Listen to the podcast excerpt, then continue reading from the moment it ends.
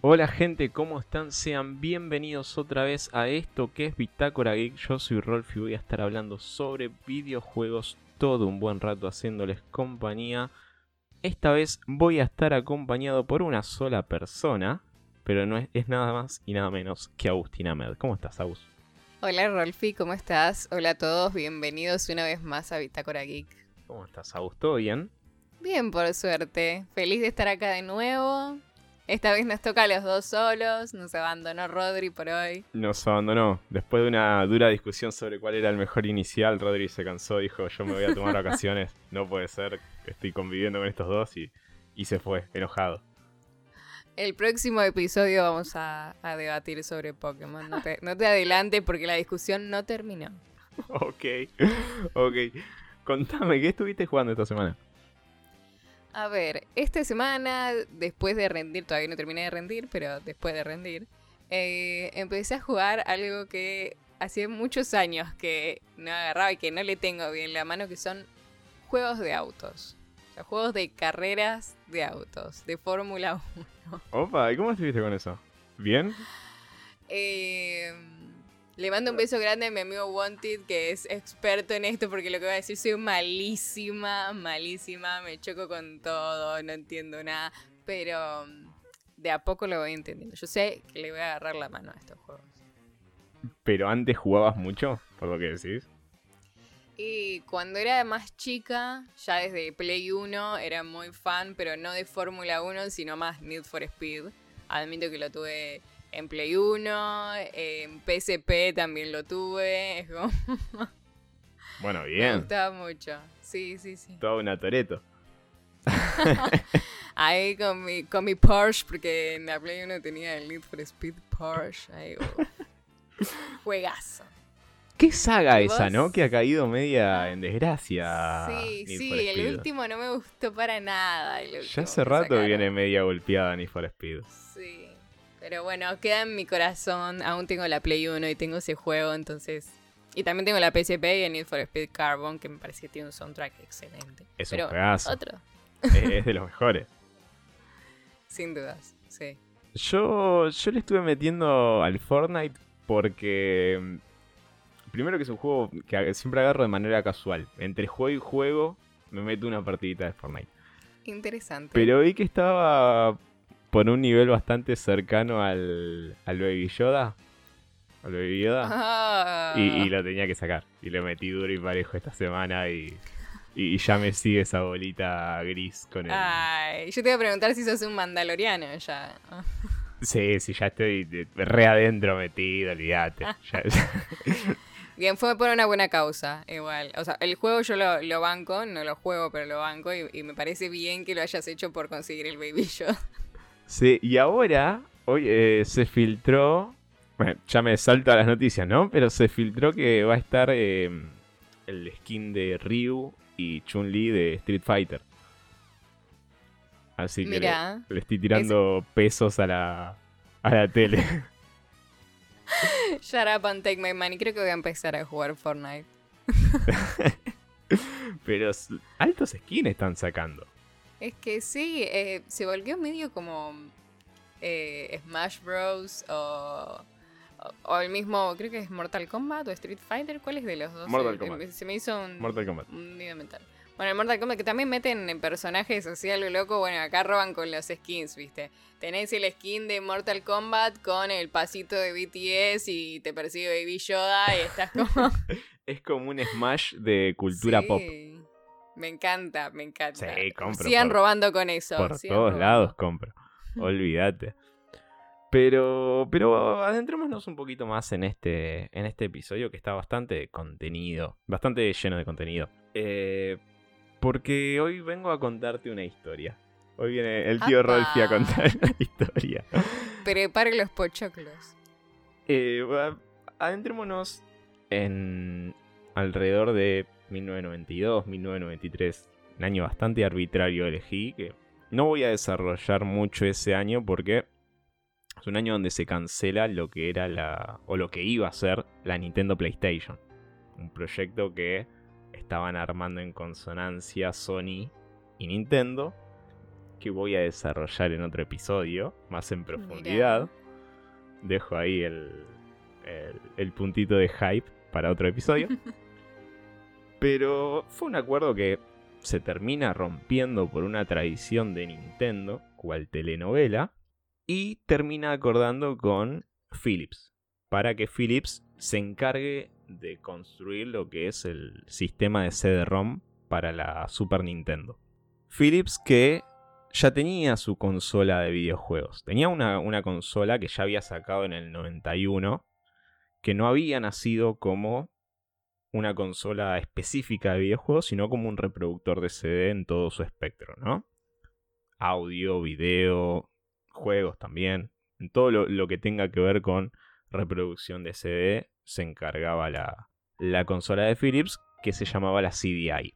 Una consola muy cara, muy cara incluso para la época, valía 700 dólares en su lanzamiento. Llegó a vender a lo largo de su vida un, millón de consolas. Es bastante poco. La, verdad, medio que nació muerta la Philips, la CDI. Sí. A mí me parece que por el precio vendió bastante. Pero bueno, hay que, ver en cuántos países se vendió. Eh, no, no, no. la tirada fue alta. El tema es que el valor era muy alto y no la compró nadie.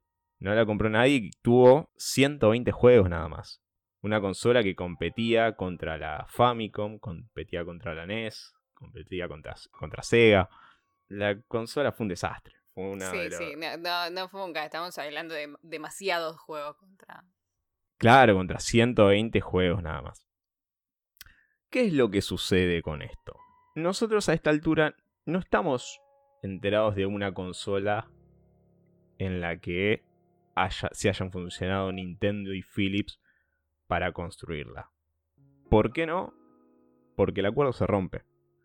¿Por qué se rompe este acuerdo entre Nintendo y Philips? Porque a la par de este proyecto había salido lo que es la Sega CD, que era este reproductor de CD para la, la consola de Sega en su momento, y le fue muy mal. Le fue realmente muy mal. Entonces Nintendo decide cortar este vínculo con Philips. El tema es que Philips ya estaba trabajando en este hardware. Y ya había implementado bastante, bastantes recursos, no, no solo humanos. Entonces, de alguna manera, ya sea por contrato o no, tenía que compensar a la compañía que ya había estado encargada de la CDI. Paremos acá, paremos un segundito acá. Tenemos a una Nintendo que corta la relación con Philips. Tenemos una Philips que había arrancado a trabajar bastante con Nintendo y que de repente se queda sin nada. ¿No? Se queda solo con su consola que ya la tenía desde el 91 y que era un fracaso. Me mata re telenovelesco todo y muy, muy profeso bueno, pausamos, hacemos un resumen y, retomamos la, línea de, de, tiempo. Te sigo escuchando. ¿Por qué hago la pausa acá? Esta semana se cumple un aniversario muy especial. Se cumple el aniversario de Zelda, ¿sí? De, aquel primer Zelda. Así que lo que vengo a contar acá es la historia de los Zeldas herejes. Bueno, siéntense porque ahora se viene la cosa larga. Hay mucho, mucho, mucho para hablar. ¿Por qué el Zelda hereje? Es un Zelda que no salió en Nintendo es el único Zelda, o los únicos tres Zeldas, después nos vamos a enterar de un poquito más, que no salieron en una consola de Nintendo. Hablemos un poquito de estos Zeldas. Arranquemos por los primeros dos, en, en paralelo. Estos dos primeros Zeldas se desarrollan en el transcurso de un año. Solamente un año para hacer dos juegos, que es poquísimo tiempo. Incluso con la con los gráficos y, lo que se necesitaba en su momento. Ambos, ambos de estos, estos dos juegos fueron realizados por estudios independientes. Yo no me quiero imaginar a Nintendo poniendo a su segundo, segunda mascota más importante en manos de un estudio independiente. No por quitarle valor al estudio independiente, sino porque tendría cuidado en quién poner eh, a este personaje icónico. No, obvio, pero bueno, en ese momento era un don nadie. No, Zelda ya venía, ya venía, ya venía teniendo un nombre importante en lo que es el roster de los videojuegos. No, era, no era alguien de, de al costadito. no, era alguien del montón. Ya era, ya era Zelda. Ya, era conocido dentro de, de, la industria de los videojuegos como, como un personaje icónico en no solo en Nintendo, sino en lo que es la industria en general. El resultado de estos juegos en su momento, de los primeros dos, tuvo críticas variadas. Hoy son considerados de los peores celdas de la historia. ¿Estos en qué año estamos hablando ya? 93. Ok.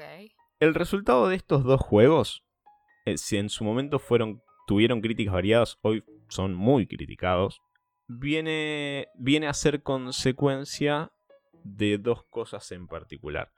Primero que corren en una consola que no era una consola únicamente dedicada a videojuegos. Lo que hace que no tenga el mejor rendimiento a la hora de correr. Y por otro lado que tenía muchos problemas de diseño el, juego.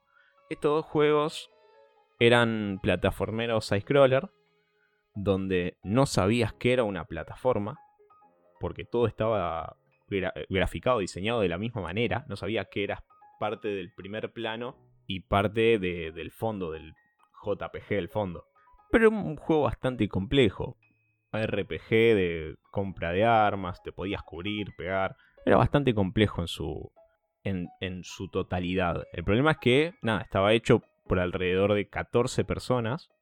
Y su más grande defecto, algo que se convirtió muchos años después en meme, son sus cinemáticas. Cinemáticas que eh, son caricaturizadas de una manera bastante fea y que por alguna razón, por alguna extraña razón, la cámara se acercaba constantemente haciendo un zoom a los personajes mientras hablaban. Andás a ver por qué. Bastante feos estas animaciones. El primero de estos es The Face of Evil, desarrollado por Animation Magic. No me voy a centrar mucho en la historia de este primer juego porque es bastante básica. Es eh, Link yendo a rescatar a Zelda. No hay mucha, mucha más complicación que, que eso. Pero hay dos cosas que no se suele decir en general cuando se habla de, de Zelda. De estos Zeldas en particular. Primero que Nintendo tenía el derecho de aprobación final de estos juegos. Es decir, hoy lo vemos y los juegos no son buenos, pero Nintendo tenía la potestad de dar el pulgar arriba o pulgar abajo de si el juego salía o no. Entonces, si estos juegos estuvieron en algún momento a la venta, fueron también por parte, parte de la responsabilidad de eso fue de Nintendo. Y después, otra de las cosas que no, que no se suele decir, y esto tiene que ver con un juego bastante actual que es el Mario Odyssey, sobre el final del Mario Odyssey alerta de spoiler, un spoiler bastante vago. Sobre el final del juego, cuando Nintendo, cuando, Nintendo, cuando Mario llega a rescatar a, Peach, esta le niega el beso. Y se tomó como, bueno, rompe un poco con esto de el héroe salvando a la princesa, historia básica de videojuego de la época. Sí, estaba, estaba viendo, viste, un, un pibito salva a la chica y en los dos juegos. Claro, tal cual. Y claro, estos. Eh, ¿Cuándo fue que salió? ¿2018? ¿2017? Creo que fue Mario Odyssey. Se, se tomó como algo disruptivo en lo que era esta, esta, este tipo de historias. Pero esto ya había pasado. Ya había pasado en este primer Zelda. En el cual sobre el final del juego. Eh, Link termina de rescatar a Zelda. Link le pide un beso a Zelda. Esta se lo niega. Y por alguna razón, cuando se lo niega, Link grita, ¡gané! No sé por qué, ¿eh? súper descolgado el grito. Le dice algo así como, che, te, acabo de rescatar, eso amerita un beso. Zelda le dice no, y Link grita, gané. ¿Por qué? ah, pero hay un error de traducción o algo, porque, o sea, yo entiendo si grita gané porque la rescaté, pero, o sea, queda quizás medio descolgado en el momento en que lo dice, ¿no? No, no, no, la traducción es esa. La, traducción es esa y es súper descolgado el comentario. Pero errores así hay millones. Hay realmente millones. Y todo esto en medio de animaciones raras. Medio... Ni siquiera dibujo animado de la época. Era, eran diseños feos, con ganas. Mal gusto, ahí va. Sí, totalmente. el segundo Zelda es prácticamente dentro de lo que es el gameplay. Podríamos decir que es el mismo juego. ¿Por qué? Porque, como dije al principio, son juegos que se hicieron a lo largo de un solo año. Lo cual hace que el equipo de desarrollo se vaya distribuyendo eh, lo que son los assets, lo que son los distintos tipos de diseños para las plataformas, enemigos, las armas, incluso las cinemáticas, porque la cinemática es completamente mm, no la misma en cuanto a la historia, pero sí el mismo tipo de cinemáticas. Lo único que cambia y se complejiza quizás un poquito más, y hasta hoy es bastante bizarro, es la historia. ¿Qué es lo que sucede en la historia de The One of Gamelon? El duque de Gamelon está siendo atacado por Ganon. Ganon es el enemigo histórico de, Link. Entonces el rey de Hyrule va al reino de Gamelon a salvar al duque. Antes de irse el rey le dice a Zelda, si no vuelvo en un mes, envía a Link para que me rescate. ¿Qué es lo que pasa? Pasa un mes el rey no aparece. Agarra a Link y se va a salvar al rey. ¿Qué es lo que dice Link antes de irse?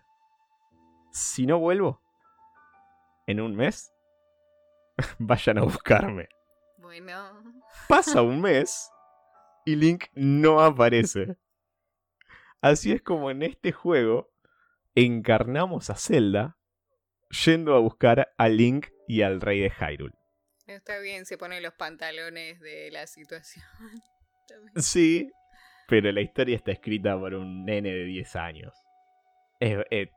podrían haberse esforzado un poquito más. Sí, la verdad que, fue como como que, bueno, nos basamos en esto y si, ¿cómo le mandamos? Eh, bueno, dos veces lo mismo, vamos, ya está. Eh, ¿A quién le dice ella después si no vuelve en un mes? Banco completamente que en ese momento te permitan manejar a Zelda. Sí, eso está, está buenísimo. Eh, eh, eso está buenísimo. El tema es que se sostenía sobre una historia bastante básica. Sí, muy, muy pedorra el guion principal. Sí, era el, guionista menos gana de trabajar que nosotros acá, te digo. Sí, vamos a ver cuánto le pagaron, si era Donorem. Si había guionista, ¿no? Por, apartamos de la base. Había, había guionista. De hecho, eh, para las animaciones contrataron a cuatro rusos que se fueron a Estados Unidos específicamente para trabajar en el juego. Así salieron las animaciones también, ¿no? Pero bueno, eh, todo muy raro. No la ven, pero Agustina está haciendo unas caras de... ¿Qué carajo dice este pibe? Sí. No, no, no es que carajo decís, sino tanta inversión. Y yo, quiero saber qué otros trabajos hicieron estos tres rusos como para validar, como para decir, bueno, o sea, vieron este portfolio y dijeron, pumba, lo mandamos a Estados Unidos a los tres y que me hagan alto juego y salió esto. Sí, sí, sí, la verdad no sé. No sé si trabajamos por el pancho y la coca, pero no le pusieron el mínimo esfuerzo. Pasemos a el tercer juego de, de Zelda, de estos Zeldas herejes. Del lado oscuro de Zelda. Este tercer juego es Zelda, Zelda's Adventure, desarrollado por Viridis, otro estudio independiente. Esto ya es junio del 94.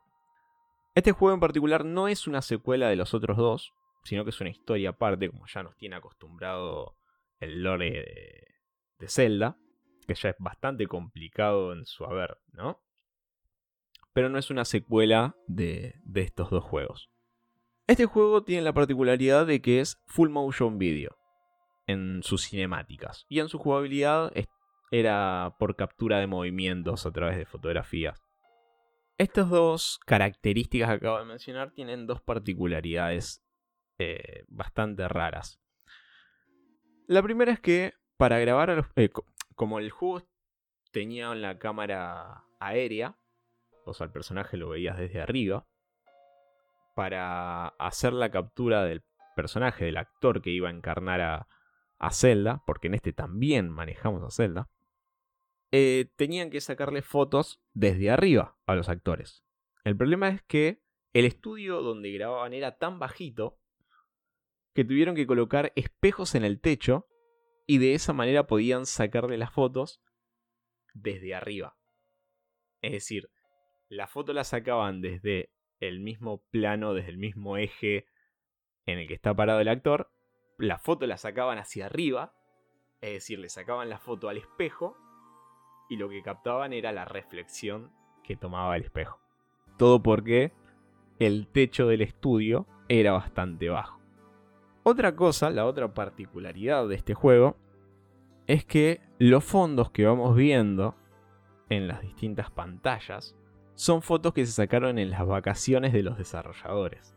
Los desarrolladores en sus vacaciones sacaban fotos desde, sacaron fotos desde helicópteros y utilizaron esto para implementarlo dentro del juego. Bueno, está bueno eso.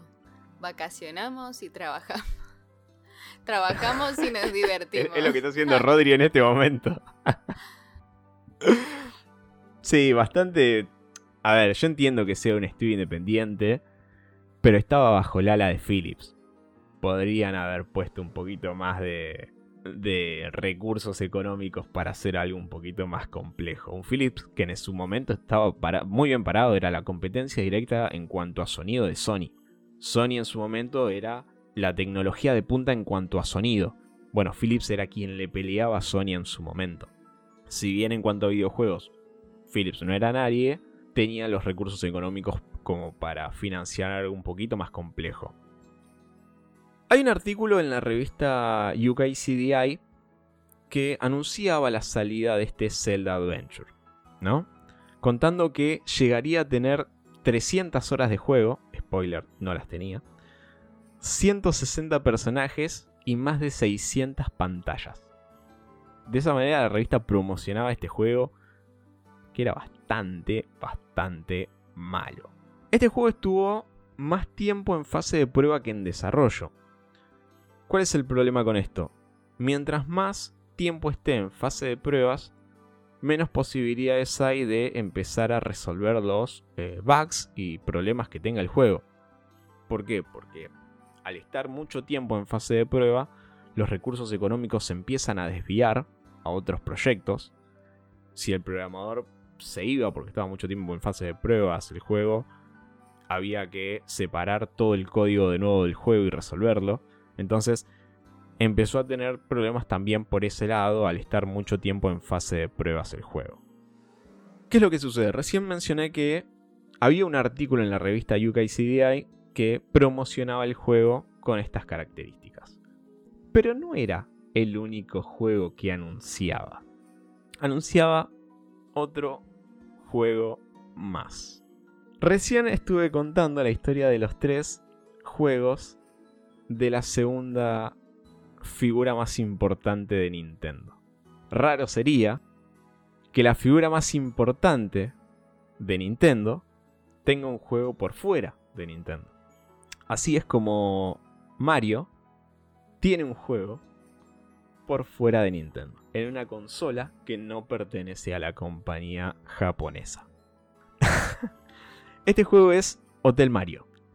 Un juego que no es malo, a diferencia de los Zeldas, que son malísimos, pero es un juego distinto a lo que estamos acostumbrados a ver en cuanto a Mario. Hablemos un poquito de la trama. La trama es bastante básica. Es Bowser y los Koopalings. Los Koopalings son estos hijos de Mario. De Mario, perdón, de Bowser. Se apoderan del Mushroom Kingdom y reclaman siete hoteles, eh, siete hoteles y secuestran a la princesa a la cual esconden en uno de estos. En cuanto a gameplay, Mario lo único que tenía que hacer es cerrar las puertas del hotel. El juego se eh, va distribuyendo a través de pantallas. Estamos en una pantalla, cerramos las habitaciones del hotel, mientras tenemos obstáculos que son los Koopas, Gumpas, los Gumpas, creo que es. Se me fue el nombre del, del mob. El juego no está mal. El juego es, es hasta divertido. El problema es que no, nada, no es un juego de lo que estamos acostumbrados. Recordemos que la NES ya había salido, ya teníamos el primer Mario, teníamos el, Mario 3, el tercer Mario que quizás uno de los mejores Marios de 2D de la historia. Y la historia, a diferencia de esos juegos, también era contada por cinemáticas. ¿Por qué hasta ahora las historias se cuentan por cinemáticas y por full motion video? Porque Philips había pedido que se utilicen todas las bondades de la consola. Todas las bondades es la, capacidad que tenía para responder a, a los efectos, es decir, reproducción de audio, de video, la capacidad de hacer full motion video. Este problema, eh, perdón, esto genera un problema que es la respuesta en los controles. El control estándar de la CDI es un control por infrarrojo. Entonces, al, en el tercer juego, en el Zelda's Adventure, el control tardaba, había input lag, entonces uno apretaba un botón y tardaba algunos segundos en responder en la, en la consola, en la, imagen. Es por eso que los juegos que tenían que tener más precisión, es decir, estos plataformeros de, de Zelda, eran perjudicados también desde el hardware, desde el gameplay, porque eran difíciles de manejarlos. Ahora, perdón, hasta ahora toqué tres celdas y toqué un Mario. El problema es que hay más Marios. Hay historias de más, más Marios en esta, en esta consola. Eh, todo hablando siempre de CDI. CDI, no salimos de CDI. Estamos hablando de las dos figuras más importantes de Nintendo en cuanto en cuanto a videojuegos por fuera de la compañía Nintendo. O sea, esta fue la retribución de Nintendo hacia Philips por la pérdida monetaria que tuvo. Exactamente. Mira vos, alta retribución le mandó, ¿eh? Y muy mal salió. Sí, sí, bueno. Te pueden dar la idea y de ahí a que vos la lleves a cabo bien hay un abismo, ¿no? Claro, obviamente cuánta valentía también en darle las dos, eh, las dos IP más importantes. Se ve que fue mucho lo que perdieron, ¿no? Claro. Eh, dije que había otro Mario. Este Mario fue cancelado. Este Mario no salió.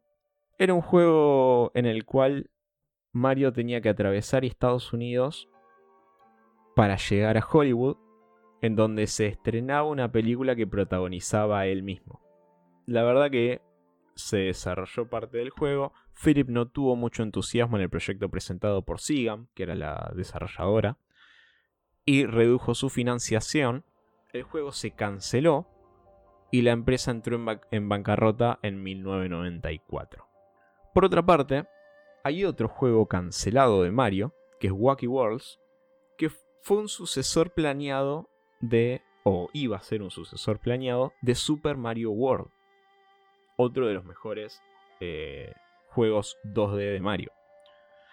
Para este juego contrataron a desarrolladores eh, bastante...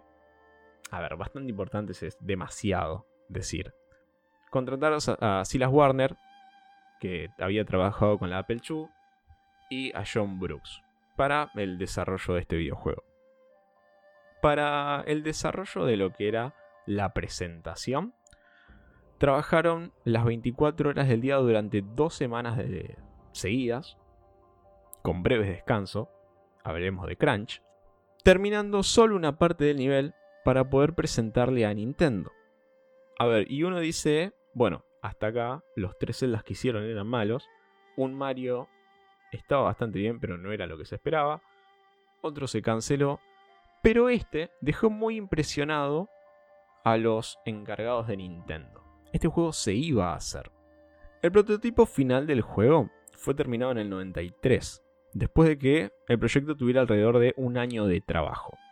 Como era pre-alfa, la demo del juego estaba bastante limitada en cuanto a, los controles. Mario solo podía, creo que, moverse para los costados y saltar, pero no podía agarrar ningún power-up ni, ni interactuar con los enemigos. Pero porque era una demo, era una pre-alfa.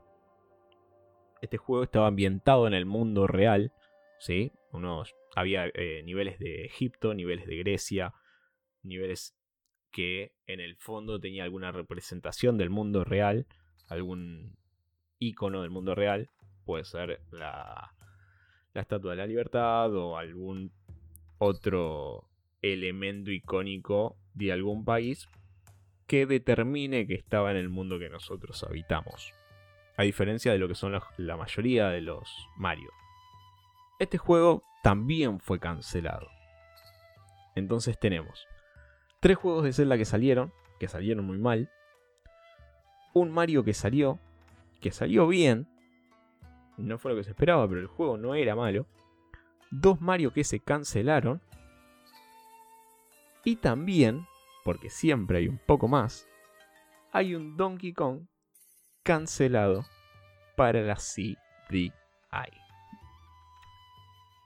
¿Qué es lo que sucede con, con este Donkey Kong?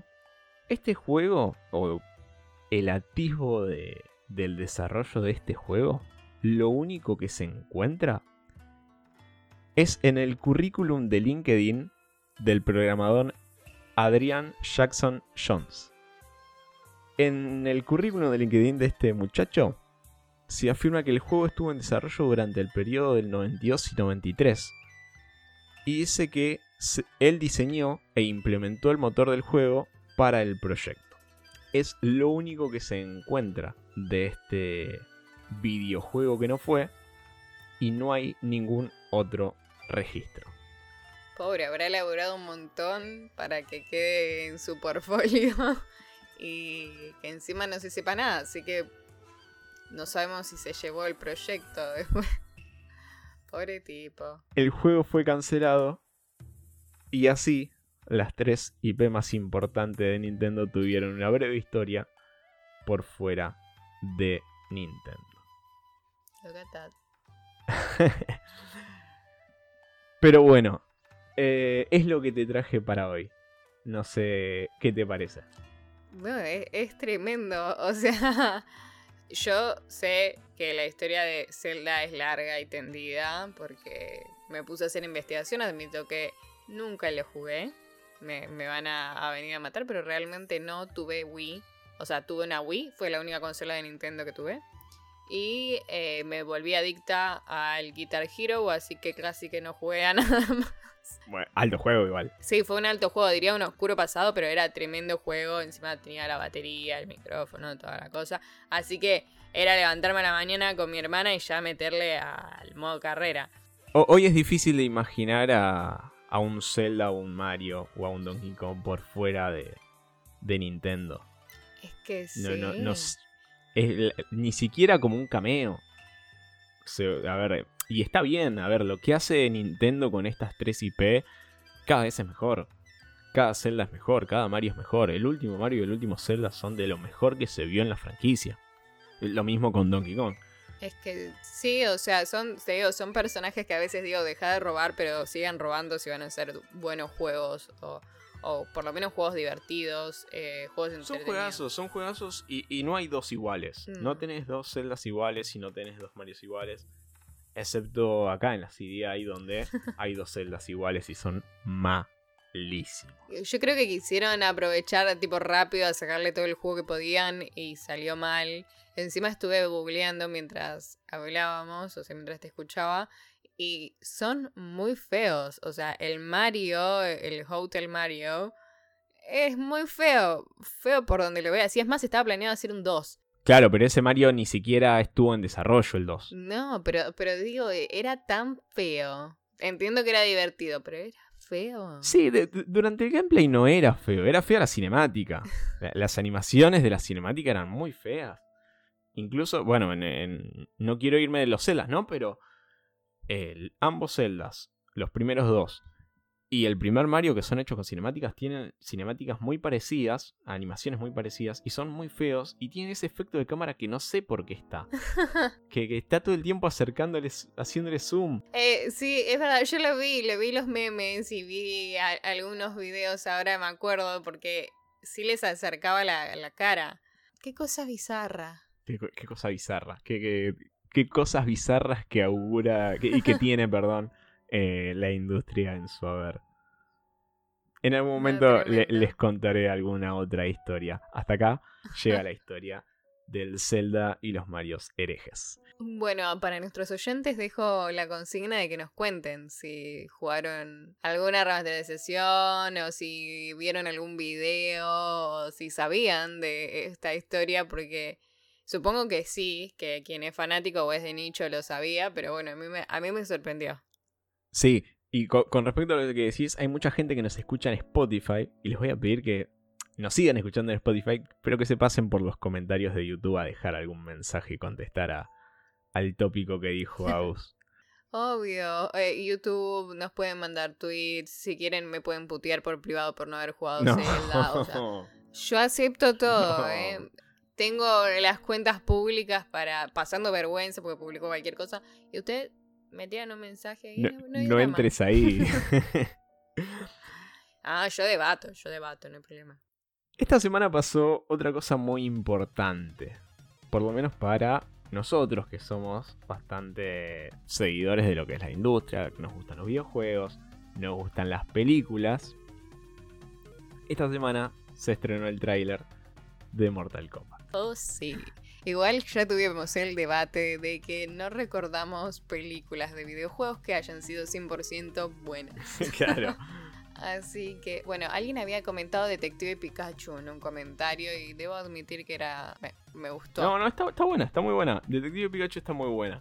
Comentame qué te pareció en líneas generales antes de desmenuzar el tráiler.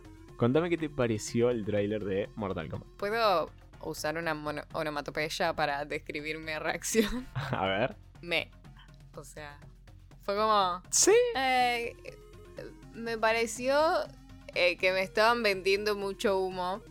Admito que hubo un par de escenas en el tráiler que dije, oh, me gusta, me gusta Sub-Zero congelando la sangre y clavándosela al otro. Era como genial, o sea, hasta ahí todo maravilloso, pero me, me suena que la voy a ver y voy a decir, ay, qué mala película. No sé por qué eh, siento que los efectos especiales están como medio agarrados los pelos. Soy un poco quisquillosa en ese sentido. Y sobre todo con películas que mezclan con esta cosa fantasiosa. Espero que tengan como.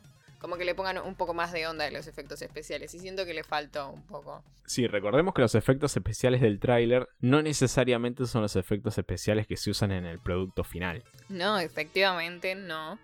Pero ya me ha pasado con otras sagas que vos ves el tráiler y decís, fue tipo, no, tremendo, mirá lo que se mandaron, la producción, y cuando ves la película en sí, es malísimo. Así que no genero expectativas, me gusta mucho eh, como la base de la historia, del guion principal. Eh, eso sí, y, bastante el, elenco de actores me parece que está bastante bien seleccionado. Yo también. A mí, yo publiqué en Twitter mi reacción que fue, viste que hay una escena de Ant-Man donde la nena le dice a, a Scott, eh, ¿cómo es que le dice? Es horrible, me encanta. Sí. eso, exactamente eso fue lo, que me pasó. El, el tráiler muestra una película clase B que me encanta. Entré por todos lados. Estoy re Sí, es que, ojo, yo digo eso, pero claramente voy a terminar pagando y yendo a verla. O sea, no, no hay forma de que yo no vaya a ver esa película con lo mucho que me gusta Mortal Kombat y lo mucho que me gusta el juego. Admito que cada vez que voy a un lugar que tenga arcades, mi nombre queda ahí en la lista. Soy capa de ese juego. O quizás me gusta mucho y bueno, le pongo onda. Pero... No, no, quiero alardear. Te voy a hacer una, pregunta muy personal que puede romper una relación acá. ¿Scorpion o Sub-Zero? Vamos a romper la relación. Sub-Zero. Bien, bien. Estoy haciendo, estoy haciendo, el podcast con la persona correcta. Muy bien. Falta Rodri para llevarnos la contra. Nada Seguramente él diría Scorpion solamente porque dijimos Sub-Zero. Yo, quiero ver ahí en los comentarios cuánta gente subserística tenemos y cuánta gente de Scorpion. Pero yo, estoy re adentro con lo que vi. Si lo ves en detalles, hay algunas cosas que se spoilean. No voy a, no voy a decir de más. hay algunas cosas que se spoilean. Yo tengo un miedo con esta película. Y es el siguiente. Durante los primeros Mortal Kombat, durante Scorpion Revenge y durante las dos primeras películas live action, se cuenta siempre la misma historia. Tenemos a Jax perdiendo los brazos. Tenemos a Scorpion matando al primer Sub-Zero.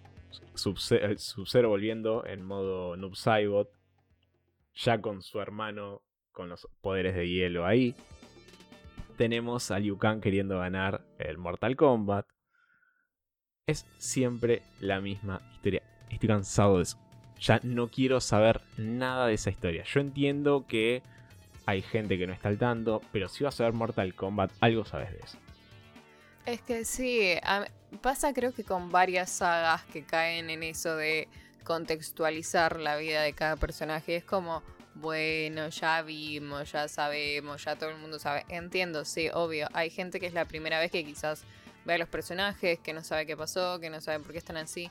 Pero, pero es reiterativo para mí en ciertas sagas.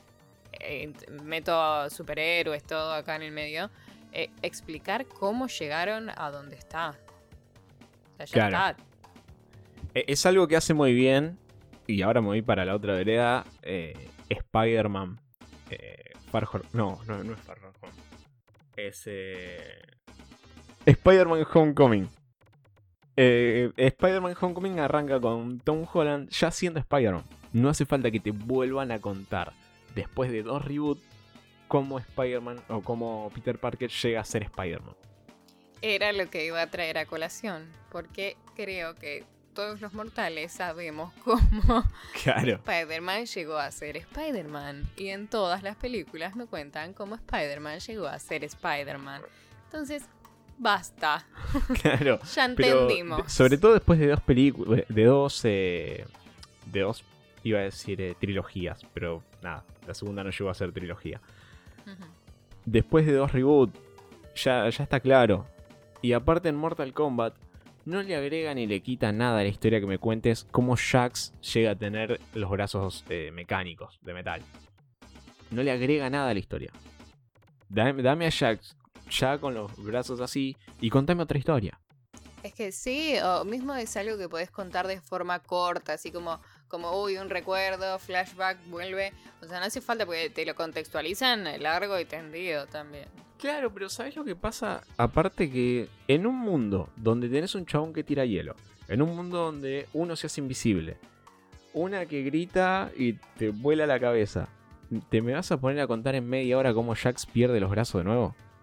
Dale, ¿entendés? Y sobre todo después de tres juegos de Mortal Kombat que demostraron cómo se hace una historia de un juego de pelea. Coincido, eh, Yo ya no, no puedo soportar más que me cuenten la misma historia de Mortal Kombat.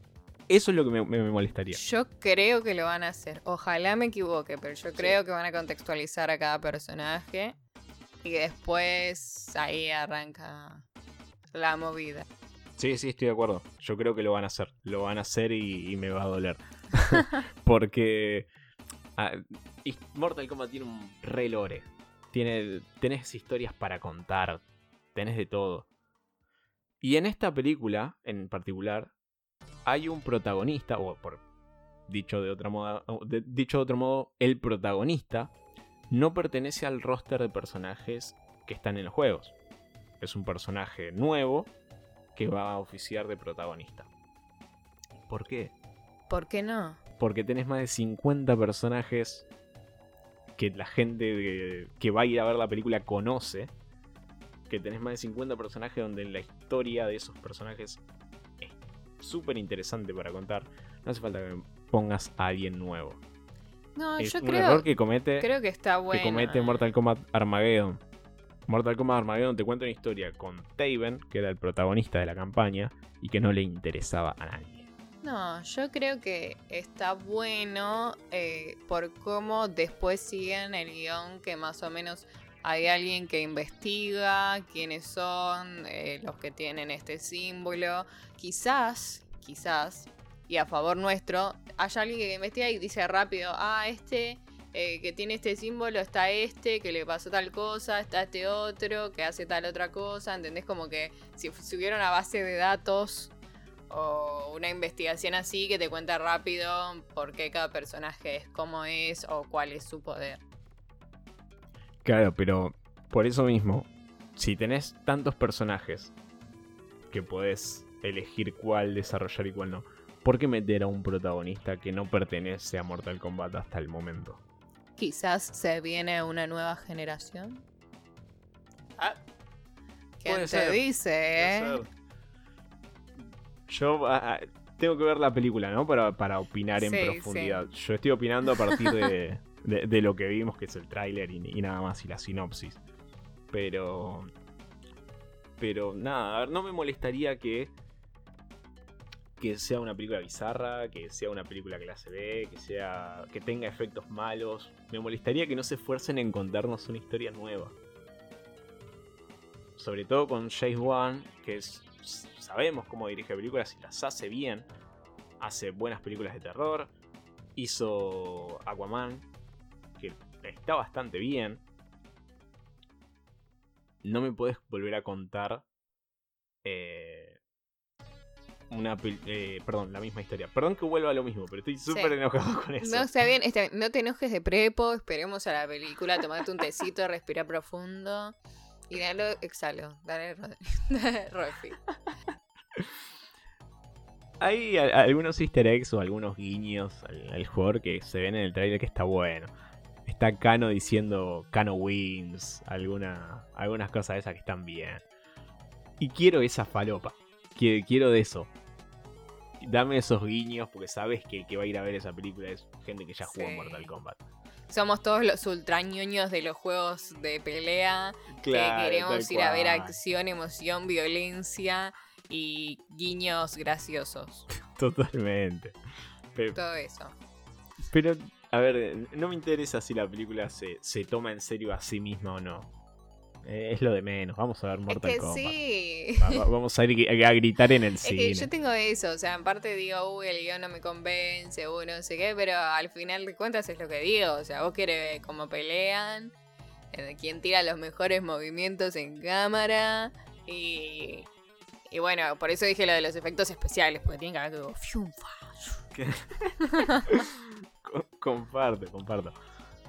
Pero lo que se ve en cuanto a escenas de acción está súper bien y me llama súper la atención. Y quiero ver eso. La escena donde le pegan a. Creo que es Jax que le tira un, tiro a, a Sub-Zero y este lo congela en el aire es fantástica. Y dame eso porque aguante Mortal Kombat. Sí, es como, yo creo que cuando lo, lo imaginás, o sea, en una forma simple, es como cuando sos chiquito y agarrás dos muñecos, porque no eran figuras de acción, era algo muy pedorro en los 90. Y digo, hacía pum, pum, pum, y los golpeabas así entre sí, te imaginabas, fue alta escena. Yo creo que tienen que ser algo así. Eran paquetes de juguetes de Mortal Kombat donde te venía Sub-Zero, Shrek, Spider-Man y Scorpion. Algo así bien deforme, bien plástico, berreta, y los golpeabas entre sí y estaban peleando. Eso, eso quiero. Eso quiero, fíjate, con sangre. Sí, que no van a escatimar en sangre. No creo. Va a haber sangre para tirar para todos lados, olvídate. Es Mortal Kombat. E, e, eso sería un pecado. Eh, que, hagan la película de Mortal Kombat y le pongan poca sangre sería hasta ofensivo, te diría. Bueno, igual ya en el tráiler vimos, vimos que hay escenas así violentas. Sí, hay escenas fuertes. hay escenas fuertes. Espero que sea, que sea más 16 la película, por lo menos. Sí, más 32 va a ser de la, carnicería que va a ser esa película. pasemos pasemos a la última parte de, esta, de este episodio. Pasemos a la parte de las noticias. Las noticias más importantes que generan una discusión, las más curiosas, aquellas que nos interesan más o que queremos contar.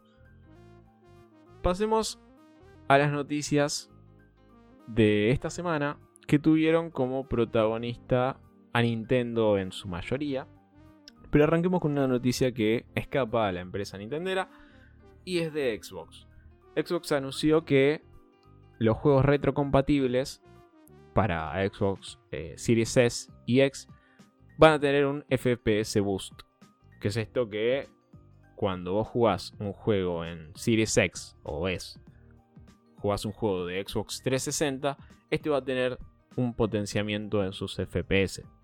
Lo vas a correr de una manera mejor a más cuadros por segundo. Eso es una muy buena noticia. O sea, para los fanáticos. Sí, me parece súper interesante en encontrarle una vuelta a la retrocompatibilidad. Es decir, bueno, voy a volver a jugar a Gears, Gears of War 3 porque me gustó en su momento. Bueno, cuando lo juegue en Series X, ya no va a ser el mismo juego. Va a ser un juego mejor incluso. Está muy bueno. Cómprenle luces RGB a sus consolas Xbox, así corren bien los FPS, chicos. A mí me parece súper interesante la vuelta de tuerca. Sobre todo cuando es la consola que más eh, opciones de retrocompatibilidad tiene. Vos podés jugar todos los juegos de Xbox, de la primera Xbox, de la 360 y de la One, las podés jugar en, en Series X y S.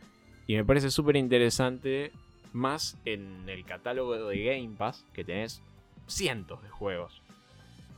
Y Sí. podés jugar a un juego que, como decía recién, que jugaste allá en el 2015, en el 2013, lo podés volver a jugar ahora y ya no es el mismo juego, sino que va a ser un juego mejor. Es que también eh, me gusta ese aporte a que le den vida y, y le extiendan la vida útil a muchos juegos de consolas anteriores.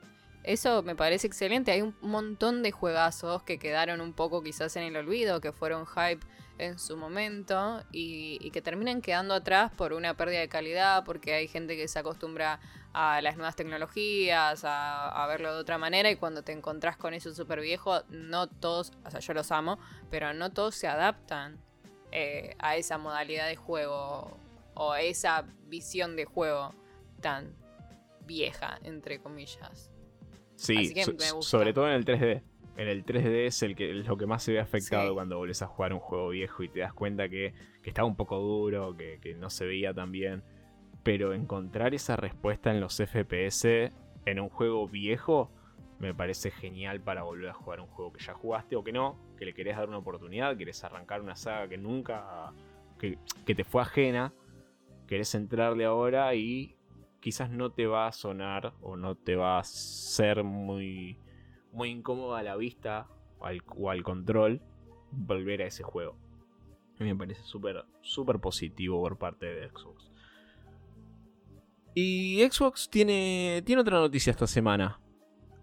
Tiene otra noticia por parte de Devolver Digital. Contame, Aus. ¡Fall Guys!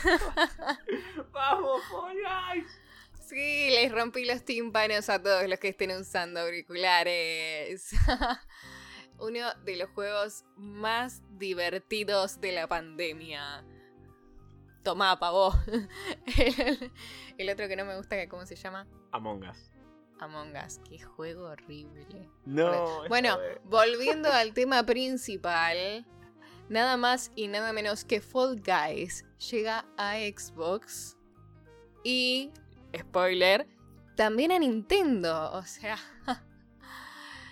y si tenemos mucha fe y esperanza y el mundo es bueno, vamos a hacer multiplataforma para jugar entre todos a este juego tan divertido y tan competitivo que saca lo peor de cada uno como es Fall Guys.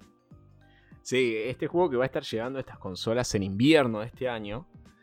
Y que es un juego que dice por todos lados Nintendo Switch.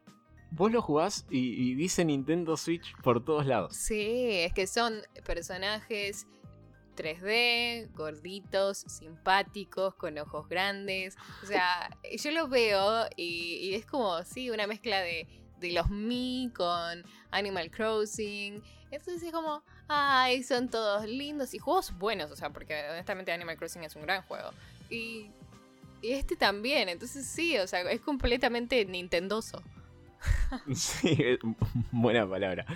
Me parece súper positivo para el juego también. Un juego que, Sí. a ver, en ningún momento estuvo muerto ni está muerto Fall Guys. Pero no tiene eh, hoy no tiene el mismo impacto que quizás tenía en agosto del año pasado. Y darle esta segunda vida en la consola que está vendiendo como logo, que es eh, Switch. Y la, la, consola que por, por lo menos en Argentina tiene precios bastante accesibles, que es Xbox. Me parece una segunda vida que va a potenciar al juego, va a potenciar a la cantidad de usuarios y le vamos a tener Fall Guys para rato para mí. Es que para mí también fue un juego que se adaptó muy bien tanto a adultos como a niños, ¿entendés? O sea, fue un juego que los atrapó a todos, que fue divertido de jugar en grupo. O sea, fue eso que, que tirás un mensaje al grupo y decís, bueno, sale Fall Guys, por lo menos entre los que teníamos PlayStation y ¡pumba! Estábamos todos ahí horas jugando Fall Guys. Y era entrar a la Play y ver que eh, varios estaban jugando, que estaban jugando juntos. La verdad que es un, es un golazo. Es re lindo cuando se genera eso en los juegos online. Cuando tienen modo co-op o modo multijugador.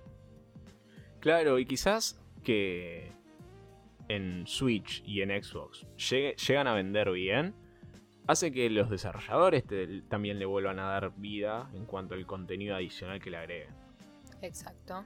Con más recursos económicos, quizás puedan llegar a, brindar más mapas, más eh, skins. A ver, los skins de, de Fall Guys son bastante feos. Pero sí, habían sacado uno de Sonic que era muy feo. Pero.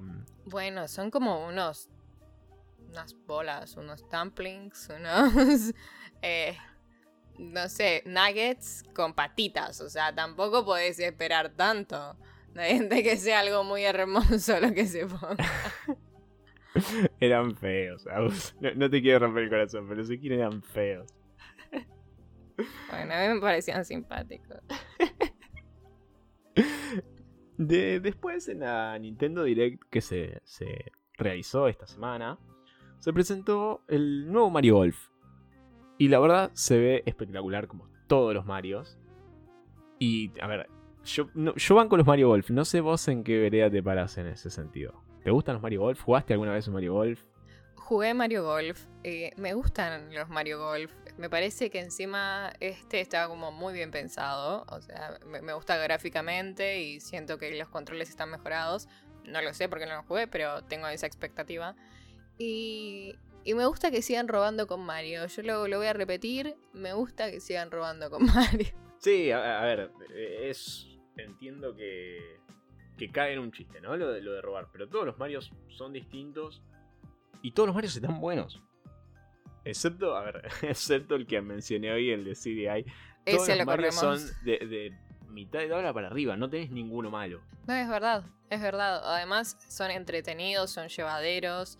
Eh, próximamente eh, vamos a seguir diciendo que va a haber una telenovela de Mario, El plomero de mi vida. Eh, estamos buscando, seguimos buscando inversionistas para la novela.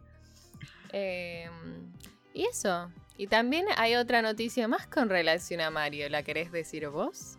El juego del año pasado, el juego que representó al año pasado, que es Animal Crossing, va a tener un evento especial por el aniversario de Mario y va a tener skins, elementos para la isla. Va a estar buenísimo todo lo que se ve. ¿Podés ser la princesa Peach en Animal Crossing? Es hermoso. Puedes poner los cubos del Mushroom Kingdom en la isla. Monedas. Podés, ¿Viste el, el parque de diversiones de Nintendo? Se me, fue el nombre, ¿no? Pero el parque de diversiones que va a salir ahora, bueno, puedes diseñando en, en cuanto a lo que Animal Crossing te deje, tu propio Mushroom Kingdom en, la isla de, Animal Crossing y me parece hermoso. Es una gran idea, sí, sin dudas. Encima ves las imágenes y es simpatiquísimo el personaje de Mario en Animal Crossing. Sí, sí, tiene skin de, de Luigi también. Podés poner el, tubo que va a ser de, de Fast Travel. Es una locura. Creo que Animal Crossing si bien no, sé si está en su mejor momento, sí, viene vendiendo como loco. sí, dije una boludez, sigue vendiendo como loco. Pero digo, cada vez tenés más contenido para sí. el límite de Animal Crossing es donde tus ideas lleguen. Porque todo lo que se te ocurra lo puedes hacer en tu isla. Y es una locura. Eh, es algo fantástico. encima, básicamente, en algún punto se convirtió como en una red social, ¿viste? Como. Sí. Ay, me encuentran en Animal Crossing, voy a estar, estoy ahora, ¿viste? Y todos van y. Ah. Vos sabés que eh, en Animal Crossing, en, algún momento, a ver, yo no soy una persona con mucha imaginación. Entonces, le había encontrado una vuelta por eh, ir a visitar islas de personas random. Buscaba en Instagram y iba a visitar islas. Y la gente hace maravillas. Hay. Y entré a una isla el otro día de, de Harry Potter. Que era una locura lo que hacían. Y tenías la sala de. de se me va el nombre. De. Calderas, ¿puede ser? Sí. No soy muy fan de Harry Potter, pero. No, yo la isla me encantó. Pero sé que existe. Sí. es que a mí eh, también me gusta. Era como eh, no sé, o sea, me voy a ir muy atrás. Cuando estaba Pet Society, cuando estaba Java Hotel, eh, cuando, todos esos que tuvieron esos elementos de crear como tu espacio, a mí me sorprende a los. Obviamente que mientras avanza la tecnología, avanza el, nivel de diseño de lo que metes ahí, pero es como. ¡Wow! la imaginación, el tiempo que le ponen, eh, pero las cosas a las que llegan, que decís, ¿cómo hicieron? Y Animal Crossing permite un abanico de cosas increíbles. Y yo creo que Animal. A ver, todos sabemos que Animal Crossing también fue potenciado por la situación del año pasado. La pandemia, cuarentena y todo lo que, lo que conllevó el coronavirus. Y, y hizo que te encuentres con islas de todo tipo, con un nivel de creatividad impresionante. Y que le agreguen estas cosas me hace tener ganas de ir a visitar más islas. Porque, a ver, yo lo que voy a poder crear conozco mis limitaciones y voy a poner dos cubos y me va a parecer genial y es todo lo que mi imaginación puede hacer. Pero entiendo que otras personas hacen cosas maravillosas. Y con estas herramientas que va a poner eh, Animal Crossing por el evento de, Mario, no me puedo imaginar lo que van a hacer esas islas. Y la verdad que me da ganas de, de seguir jugándolo. Pero bueno, avancemos con la última. Avancemos con la última y para aquellos que no vieron la Nintendo Direct, nada, quizás será una rotura de corazón. Pero se presentó el nuevo personaje de Smash, de Super Smash Bros. Y tras rumores de Crash Bandicoot, tras, rumores de... ¿Cómo era el otro que, se decía que iba a aparecer? Eh, Sora. El personaje que se presentó es Fira y Mitra de Xenoblade Chronicle 2. Y si bien tiene su nicho, a la gran mayoría de jugadores medio que le pasa por al lado. Más cuando se rumorean personajes como Crash, se rumoreaban bastantes personajes. Que llegue un personaje de Xenoblade Chronicles. Ponen la vara muy alta a veces con los rumores, ¿viste? Como que si vos pones la vara tan alta y después te viene un personaje, o sea, es un lindo personaje el que pusieron. Pero justamente, o sea, vos pensás tipo, ¡fua! Alta fusión de marcas, tienen los mejores personajes de la otra, tipo, un montón. Y después te viene uno de la misma empresa y... Claro, pero en este caso no sé si... A ver, tiene parte de responsabilidad, tenés razón, la gente en hypearse, en crear teorías. Pero en este caso también puso la vara alta Nintendo. Porque venía de presentar a Sephiroth, a Steve de Minecraft. Venía a presentar personajes de, de sagas que tienen millones y millones de usuarios. Y cuando presenta un personaje que. A ver, no, quiero bardear a los fans de Xenoblade Chronicles. Entiendo que tiene su, su gran parte de usuarios. Pero. Pero. Ni se acerca a la cantidad de, de jugadores de Final Fantasy o de Minecraft. No, obvio, es un gran juego de rol, no lo desprestigiamos, por eso digo que es un personaje muy rico, muy lindo el que pusieron. Pero bueno, sí, obviamente, si vos me decís, te, no sé, o sea, te voy a dar a tu personaje favorito y de pronto viene uno que ni corta ni pincha en mi vida o en la vida de tantos como puede ser Crash, y sí, obvio que te la baja. Así. Ni un poco, o sea, te la baja, 100%. Nada, te la olvídate. Ya No, está. no. A- a- aparte es un momento cuando sabes que van a presentar un personaje en Smash, vos tenés ganas de que sea tu personaje. Obvio. Es como cuando ponen los skins en Fortnite. Claro, tal cual. Siempre querés que salga el que a vos te guste, el que vos te pondrías, el que. eh, El que, que- el que jugarías así como mi favorito. A mí me hizo ruido por parte de que, de que no es una franquicia demasiado exitosa como lo puede ser Final Fantasy o, o alguna otra. Incluso Waluigi, que es un personaje que ya se volvió un meme que no esté en Smash. Pero me pareció raro. Pero vamos llegando al final de este capítulo. No sé qué te pareció en líneas generales este episodio, Agus. La verdad que fue muy fructífero. Bueno, No, en serio, en serio, en serio. Eh, siento que no solo aprendí, porque yo no soy la gran usuaria de Nintendo, tengo muchas ganas de comprar una Switch, pero soy pobre. Y, y es como que aprendí mucho, o sea, digo, wow, cómo las empresas tienen su pasado, sus cambios, sus altibajos. Eso es genial. Me gustó tener un capítulo muy nintendero. O sea, de, siento que es a veces una empresa que queda medio de nicho, medio de lado.